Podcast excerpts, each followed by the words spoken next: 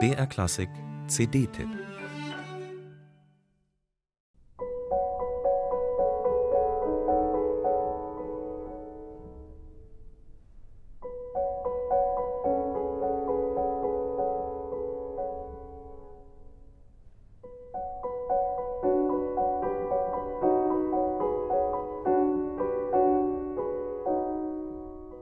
Franz Liszts Spätwerk für Klavier hat eine geheimnisvolle und zugleich asketische Anmutung, die Cédric Tiberghien mit großer Einfühlung aufgreift.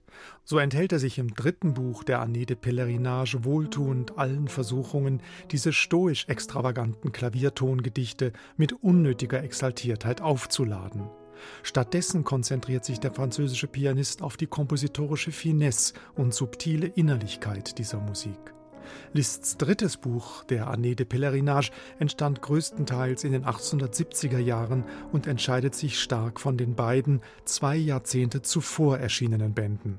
Die musikalische Sprache ist meditativer geworden und weist in künftige Klangwelten eines Debussy oder Ravel. Schon an pianistische Zauberei grenzt die aufregende Mischung aus Nuancenreichtum und brillanter Virtuosität, die Cédric Tebergien im selten gespielten vierten Mephisto-Walzer entfaltet.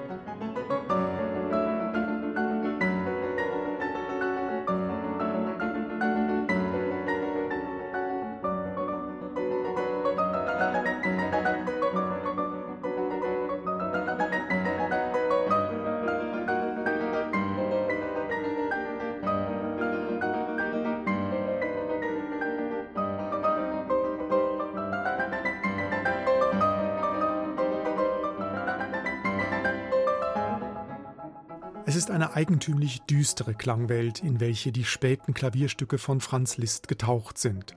Und auch wenn darin noch spätromantisches Pathos anklingt, zeigen sie eine ambitionierte, ja avantgardistische Experimentierlust.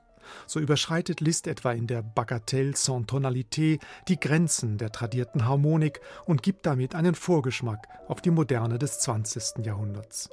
Geradezu atemberaubend stilsicher gelingt Cédric Tiberghien hier die Gratwanderung zwischen analytischer Nüchternheit und verhaltener Glut.